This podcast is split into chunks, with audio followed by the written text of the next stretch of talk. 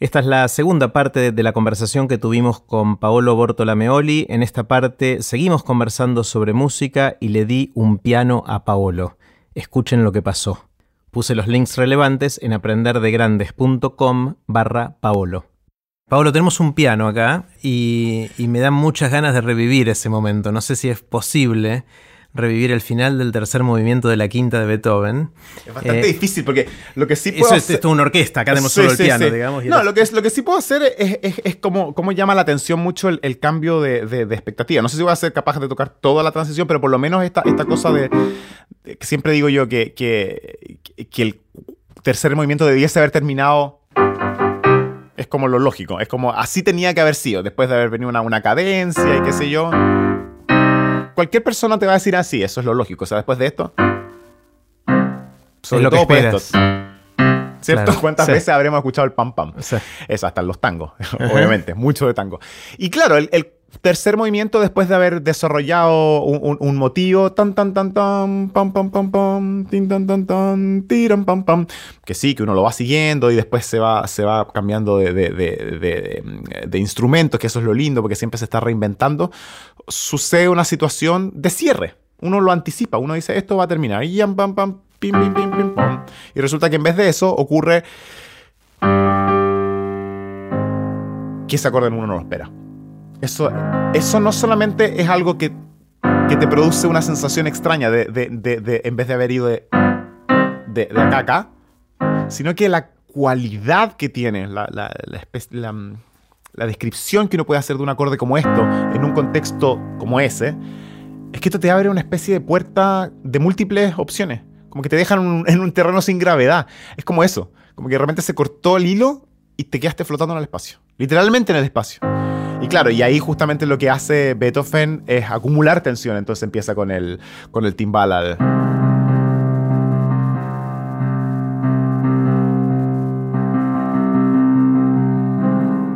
Y en ese, acorde místico, más encima de, en, las penumbras, porque realmente casi no se escucha.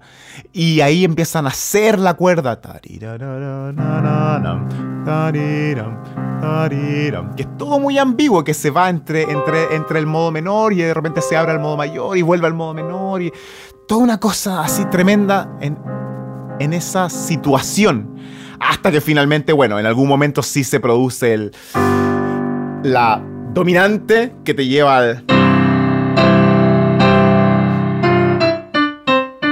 Es como parte del cuarto movimiento con un, con un espléndido eh, coral de, trombones y metales y maderas y cuerda que no es más que una, una, luz. Yo literalmente diría que es eso, como que este acorde de la bemol mayor lo que hace es como despejarte el camino nebuloso que existía del...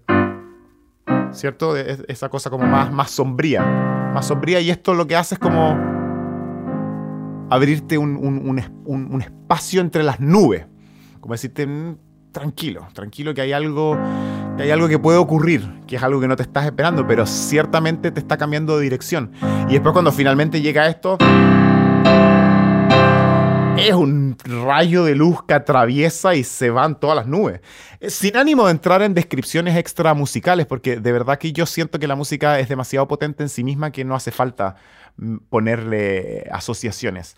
Pero si nos vamos un poco de esa asociación tan pictórica que acabo de hacer, de las nubes y la luz y eso, aún así, la energía que existe en, en esos acordes, es suficientemente clara en cuanto al contraste que existe entre algo que podría haber terminado de una forma oscura, no trágica, simplemente en otra tonalidad, digamos, y esta transición, este acorde bisagra entre un mundo y el otro, y la luz de esto.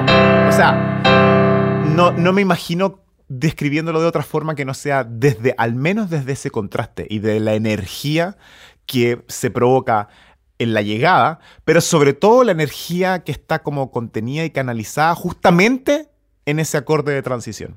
Que para cualquier compositor hoy en día no tiene nada, nada, del otro mundo. O sea, ir de un acorde de, Sol 7 a un acorde de La bemol mayor es lo más simple del mundo. Es una cadencia, digamos, rota, pero básica. Pero no importa. Como lo hace Beethoven, como ocupa esos acordes, eso no es básico. Eso es lo fantástico, es lo maravilloso, porque realmente es algo totalmente inesperado y que te abre un abanico de posibilidades y te genera una expectativa enorme. Yo creo que nadie puede ser indiferente a esa transición. De hecho, es una, es una transición que desde un punto de vista como musicológico siempre se dice es, uno de los momentos más perfectos así de, transiciones de, de, una idea a la otra que se hayan escrito, por lo menos en el periodo clásico, principios del romanticismo. Porque ya el hecho de haber hecho esa transición ya era bastante novedosa. Porque como decía antes, el, el movimiento podría haber terminado, listo, se acabó, pasan cuánto, 20 segundos, realmente la gente se pone a toser. O sea, es como lo típico, ¿no? y después, claro, uno dice ya. ok. Y el director vuelve a levantar la batuta y empieza.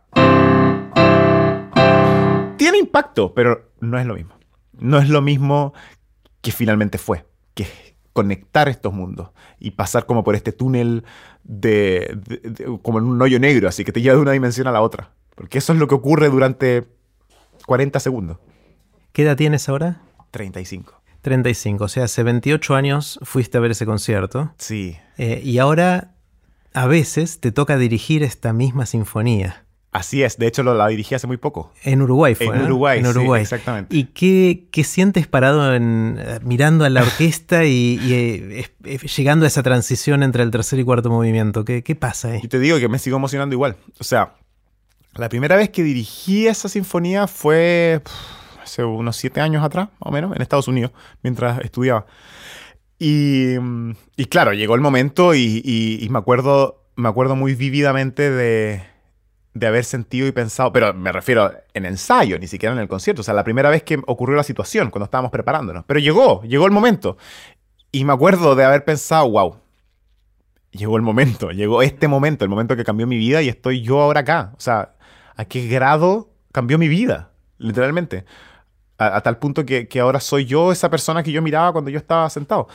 Y cada vez que, la dirijo me pasa un poco lo mismo, como, como la... Ya no tanto desde la referencia de lo que la música significó para mí, sino de estar como siendo parte de ese momento que eh, es un momento muy, muy sublime y de verdad me emociono, lo cual no debiese, porque uno cuando está dirigiendo o, o, tocando, qué sé yo, tiene como otro estado mental, como que de alguna forma estás mucho más concentrado del, estar haciendo todo lo que tienes que hacer, estás, en, la responsabilidad de hacerlo. Cuando estás tocando un recital de piano, estás en cada nota y, y en cada cosa que de alguna forma funcione no es que sea una actitud fría ni cerebral, simplemente es otra la actitud, como que no te dejas tanto llevar, sino que estás en control.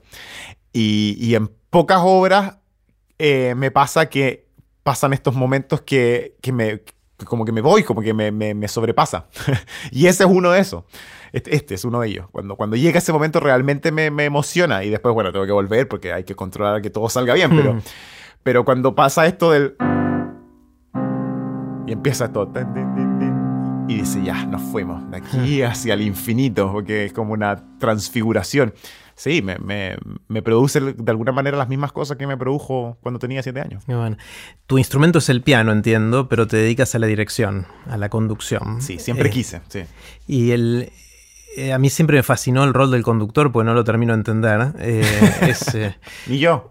es, un, rol, o sea, no emite sonido el conductor, pero un buen conductor, un mal conductor hace toda la diferencia también, o puede hacerla, ¿no? ¿O no? Sí, y por muchas razones. De hecho, hace, hace muy poco se, me vino a la cabeza la mejor eh, metáfora que se me ha venido en el último tiempo con respecto a lo que, a lo que puede hacer el director de orquesta, porque mi hermano, el, Nico, eh, él no es músico, él va a mis conciertos y todo, pero no es músico. Ahora, sí que tiene contacto con la música, porque cuando yo estudiaba todo el día piano, el, el, pobre se la tenía que sufrir, igual que mi mamá y qué sé yo, todos los de la casa. Pero me sirve mucho su opinión, justamente porque es como la, la objetiva no loca que tengo yo, que, que, que, es como monotemática musical. Entonces a veces él, él, hace como comentarios muy aceptados y que a mí me hacen eh, tratar de entender desde la otra vereda, del que no es músico y se deja llevar. Por ejemplo, uno de esos comentarios fue, la primera vez que fue a un concierto, él fue uno de los primeros que me dijo muy, muy como enfáticamente, que nunca se le había pasado por la cabeza que, ir a un concierto era una, era una, una situación tan tremendamente mm, energética, que la pasión que se desprende del escenario es una cosa muy fuera de lo común. Uno está acostumbrado, el músico está acostumbrado a eso, ya no lo ve con esa, con esa neutralidad.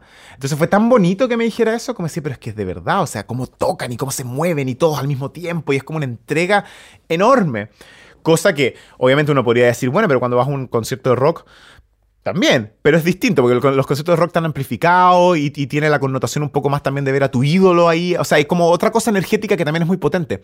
Pero nunca me había puesto a pensar cuánto puede llamar la atención una orquesta sinfónica de esa entrega que está ocurriendo ahí, no amplificada además, y que, una orquesta puede sonar muy fuerte.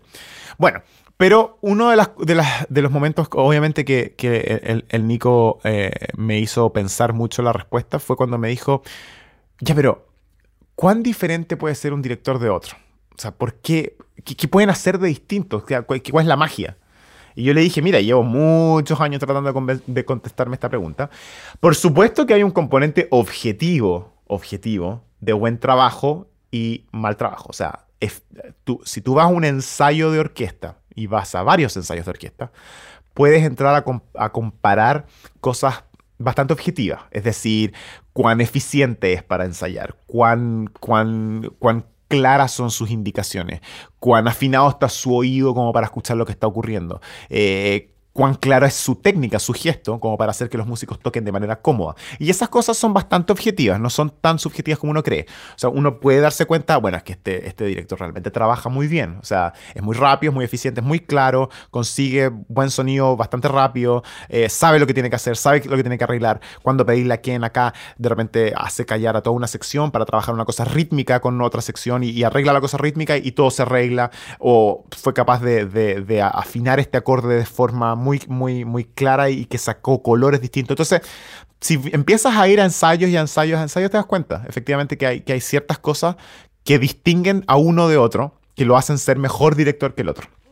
Sin embargo, lo bonito está justamente en, en, en esto otro, que es como, ok, pero ¿y qué pasa si si estamos partiendo de la base que a los que estamos comparando son buenos directores, o sea, saben hacer su trabajo y son, son buenos músicos, son estudiosos, por supuesto, se saben lo que tienen que hacer y, son capaces de armar bien el engranaje, digamos, la parte como obrera, que es algo bastante difícil, pero digamos que partamos de la base que lo están haciendo. ¿Cuál es la diferencia entonces? ¿Por qué una orquesta suena mejor que la otra?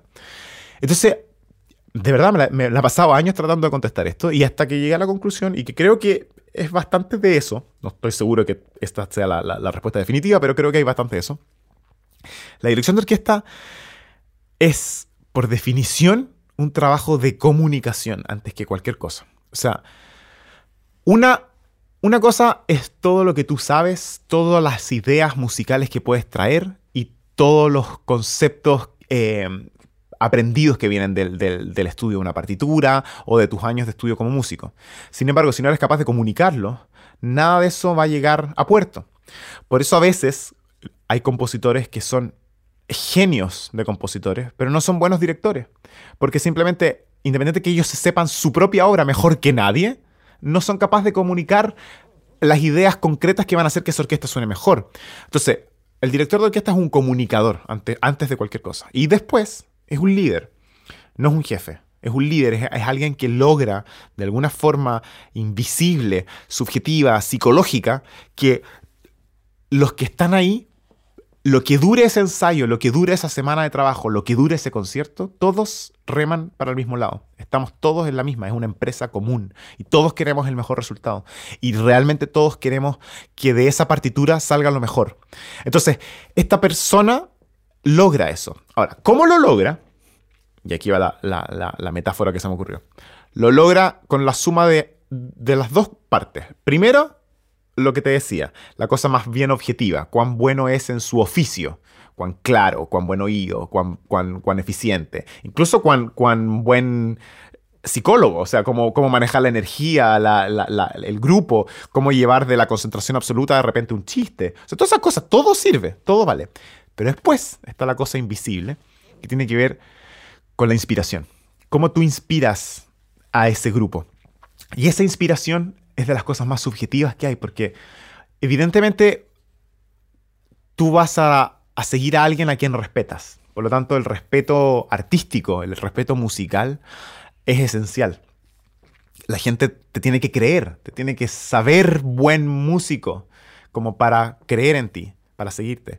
Pero después hay cosas que son, son muy sutiles, que tienen que ver a lo mejor con, con, la, con, la, ¿cómo se dice? con la carrera que tienes y simplemente ellos supieron y hay una buena como, eh, se me olvidó la palabra, eh, reputación, digamos.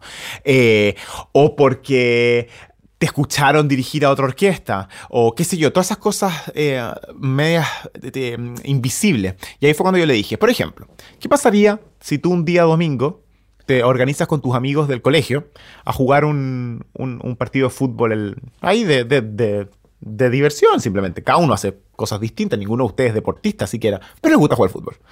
Y se juntan y hacen un, qué sé yo, un 5 por lado, lo que sea. Muy improvisado.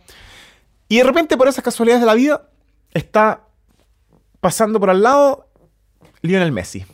Y dice, ¿puedo jugar? si ustedes lo dejan jugar, ¿tú no crees que se van a jugar el mejor partido de su vida solo porque Messi está ahí. Y eso es todo. O sea, ese nivel de inspiración que te produce una presencia va a hacer que saques lo mejor de ti sí o sí. Hmm.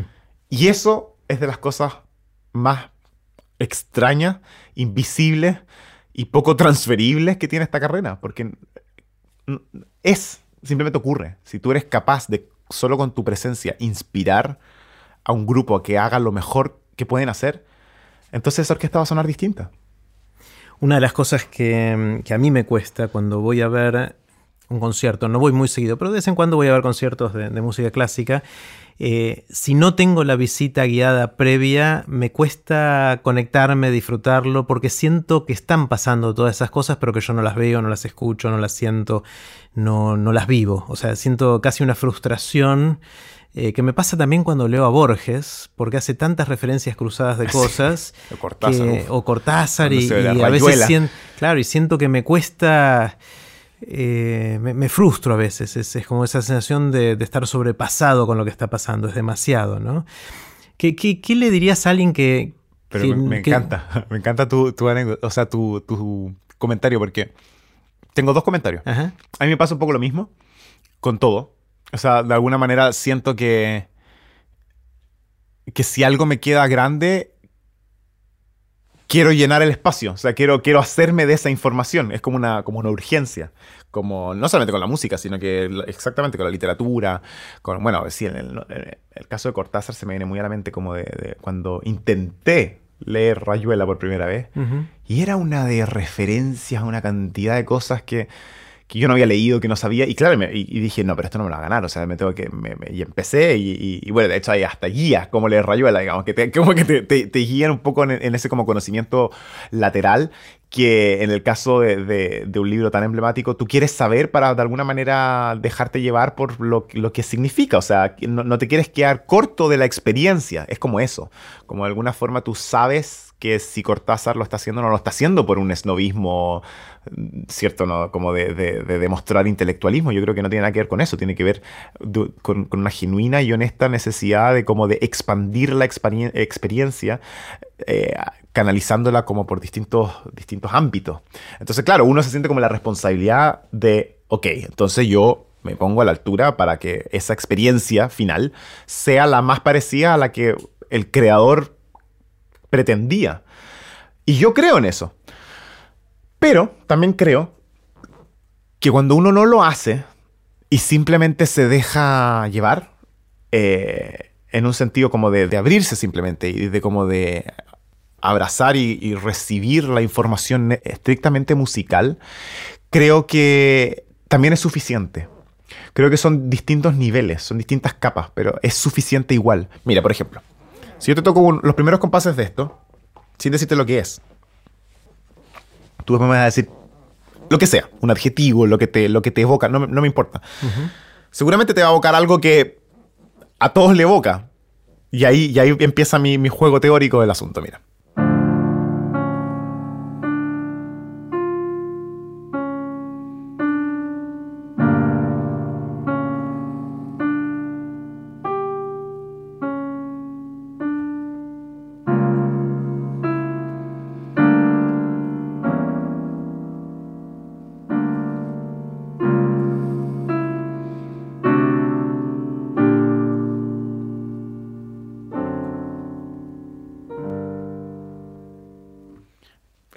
Maravillosa esta música. Ya voy a tocar un poquito más después, pero ¿qué, qué, qué sensación te da? Mm, eh, me, me, generó tristeza, nostalgia, em, eh, vejez.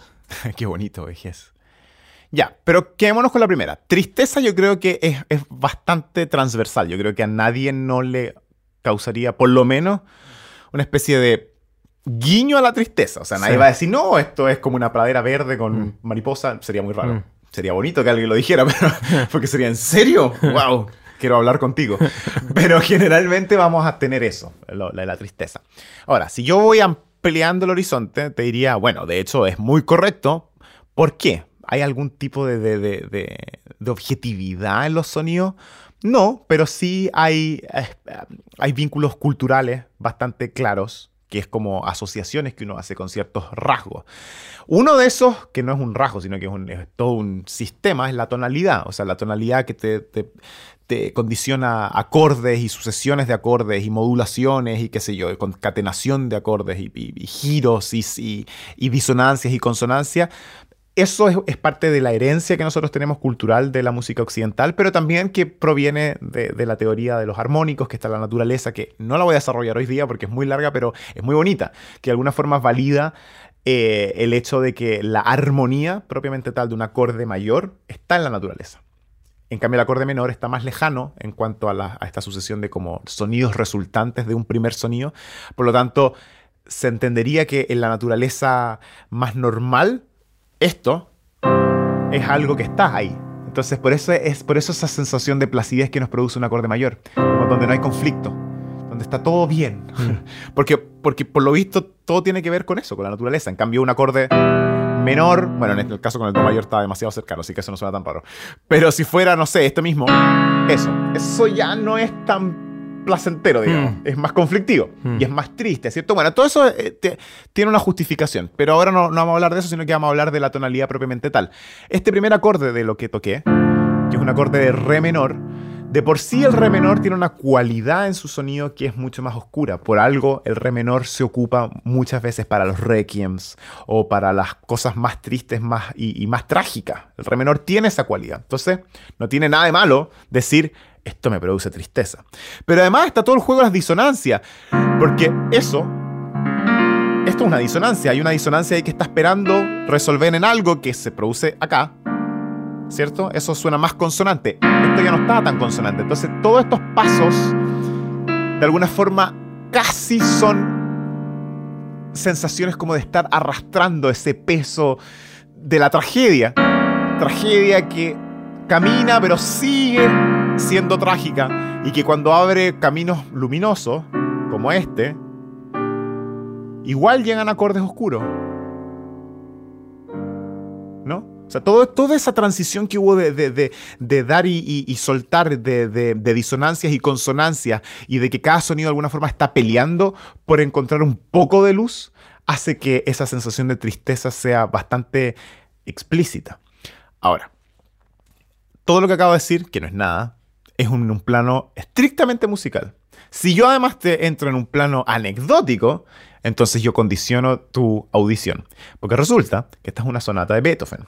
Y es el segundo movimiento de una sonata de Beethoven. Y es, una, es un movimiento que Beethoven escribió justamente cuando supo en, sí mismo de sus primeros indicios de la sordera. Mm. Esta es la música que salió cuando él dijo, me voy a quedar sordo o sea, esta es la vida que me viene. Me voy a... este es el fin, o sea, nunca más me voy a poder comunicar con el mundo que me rodea. Mi música, nada. ¿Cómo no va a ser más que triste? Es una tragedia. Y en ese contexto, en el saber todo eso, imagínate cuánto peso puede tener la los pocos momentos de luz que tiene justamente esta música. Mira. Este es un momento, bueno, este es un movimiento maravilloso, de una de las cosas bellas, bellas, bellas, pero bellas que escribió Beethoven. Aunque sea triste, no importa, pero es. pero después de un rato, él hace.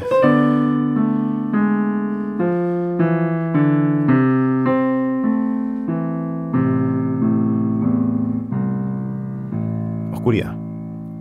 Y de repente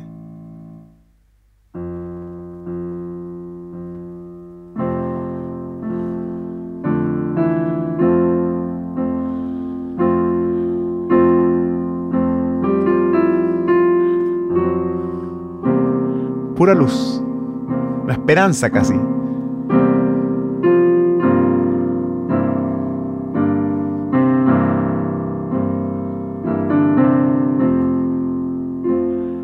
Pero que no dura mucho.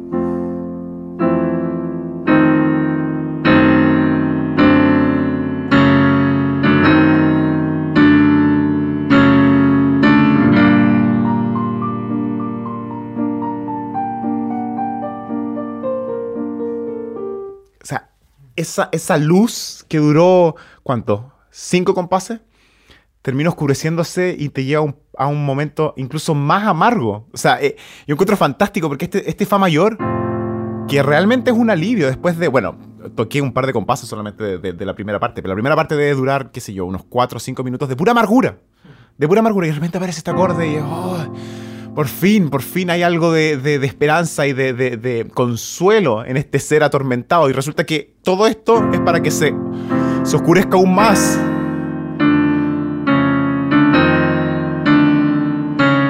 Y para llegar a este sol menor que es desgarrador. Y todos estos contrastes tan beethovenianos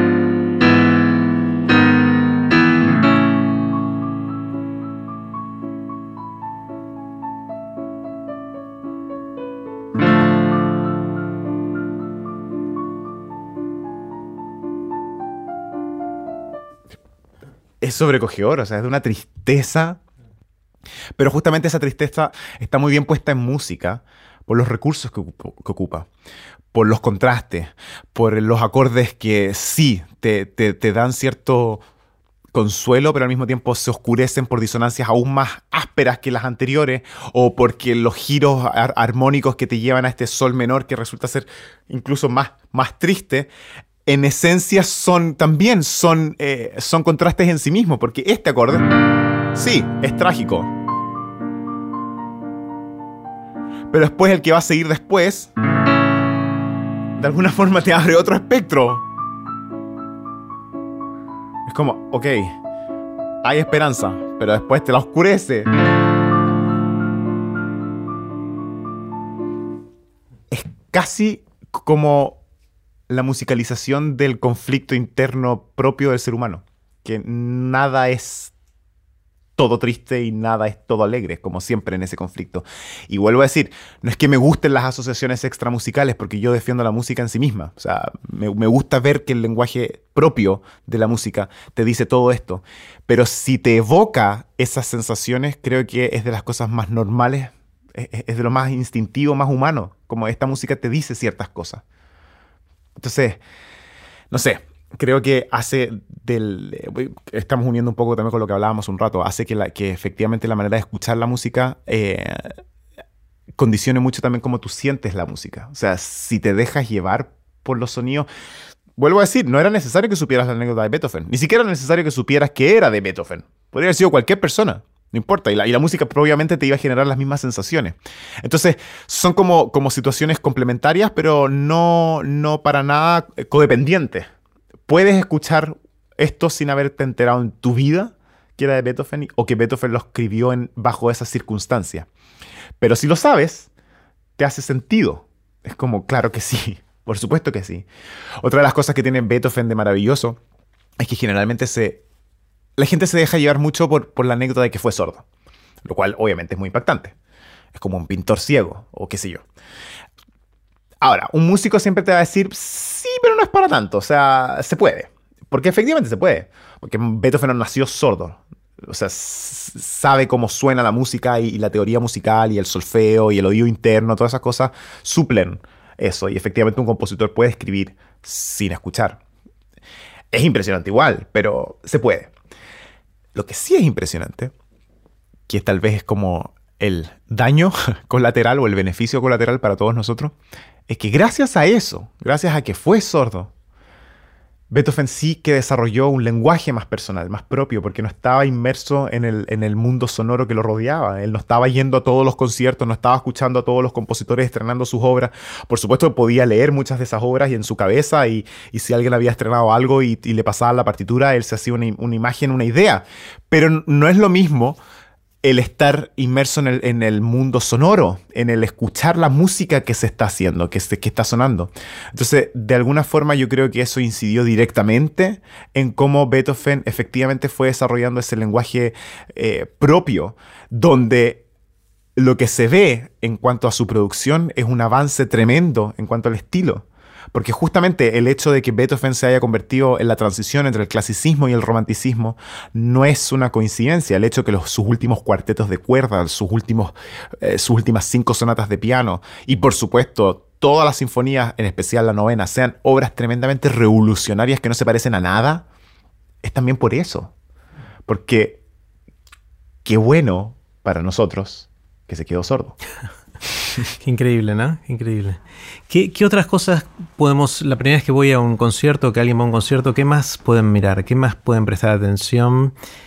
Em, Me gusta esa, esa observación que hizo mi hermano, el Nico. Yo creo que es una buena invitación, como, como que, que vean, observen, se contagien con, con el entusiasmo que existe en el escenario que te vuelvo a decir, para un músico es como pan de cada día, pero cuando uno lo recuerda y lo ve desde esa perspectiva, es como, en realidad es bonito, es bonito.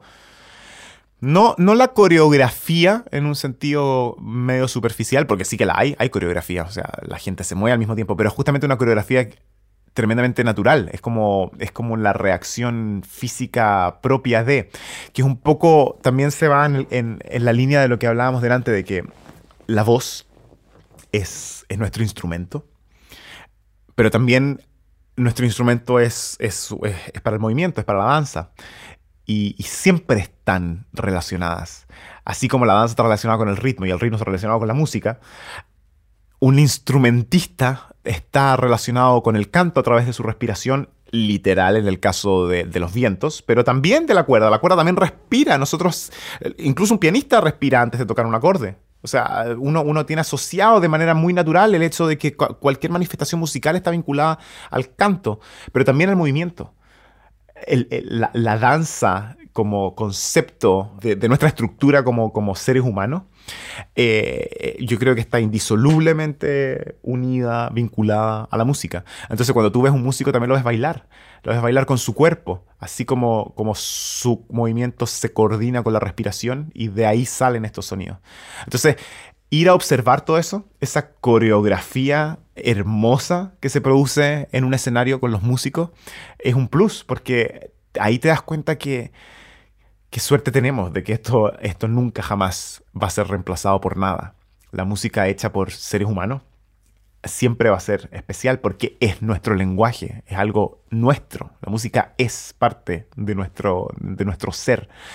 Y el componente que yo más valoro, sobre todo hoy en día, a cómo están las cosas, la tecnología, la inmediatez, la, facilidad que tiene uno para, para, acceder a la información, esta música, la que todavía no podemos catalogar como con un nombre más, más eh, certero, pero bueno, la música clásica, siempre estuvo pensada para que fuera tocada en vivo, siempre.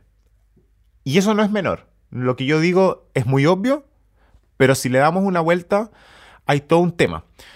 No escuchar un disco de música clásica, sí, por supuesto, es fantástico, porque es la música misma en sí misma, pero no es lo mismo. La música clásica es y siempre será un arte escénica, que depende de, como lo decíamos ahí, del, del momento, del ser y el estar ahí, de cuando la música suena. Y eso tiene que ver con un componente, uno, muy humano, porque la música está hecha por seres humanos y en ese, y en ese momento. Dos, tiene que ver con un componente muy acústico, porque obviamente las, las obras están pensadas para tocarse en un espacio donde hay gente también, en teatro o qué sé yo, o sea, están, están pensadas, concebidas de esa forma.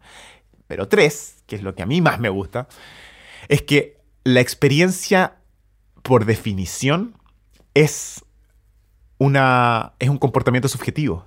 La experiencia es lo que nosotros percibimos en ese momento. Y nuestra percepción es subjetiva. Y la percepción es, tremendamente poco objetiva. Es muy subjetiva. Entonces, eso hace que ese momento que tú vives ahí se queda con ese racimo de experiencias. No es solamente la música, sino que con quién estuviste sentado, con quién fuiste, qué se generó en el público, si hubo silencio absoluto, si el, si el aplauso fue una explosión. Y toda esa sensación desde el momento en que tú entras al escenario, al, teatro y te vas, se genera, eh, se, cierra como una experiencia única e irrepetible. Que por más que se grabe a 20 cámaras y con 50 micrófonos y después lo llegue a escuchar a la casa, no es lo mismo. Porque justamente la subjetividad de tu percepción hace que esa experiencia sea única y tremendamente especial.